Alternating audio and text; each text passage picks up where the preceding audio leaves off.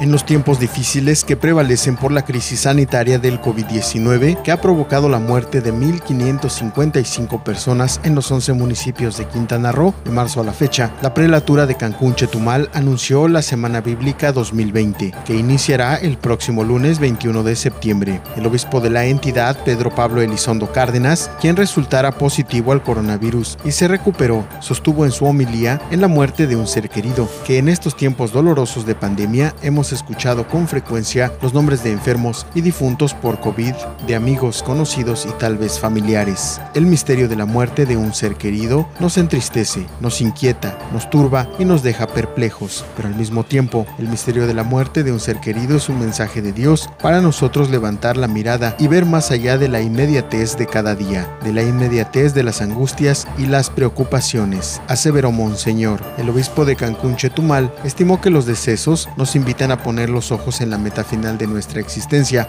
Hay un punto al final del camino al que inexorablemente nos dirigimos. Cuando alguien llega a ese punto final, nos surge la pregunta de si vamos por el camino correcto enfatizó, quien es uno de los 8.220 que recuperaron su salud. De acuerdo con el comunicado técnico diario ofrecido por el gobierno, los habitantes de los municipios de Benito Juárez, Otompe Blanco y Solidaridad han sido los más castigados por la pandemia, siendo solo Puerto Morelos el más afortunado con 28 positivos, 11 decesos y 14 recuperados.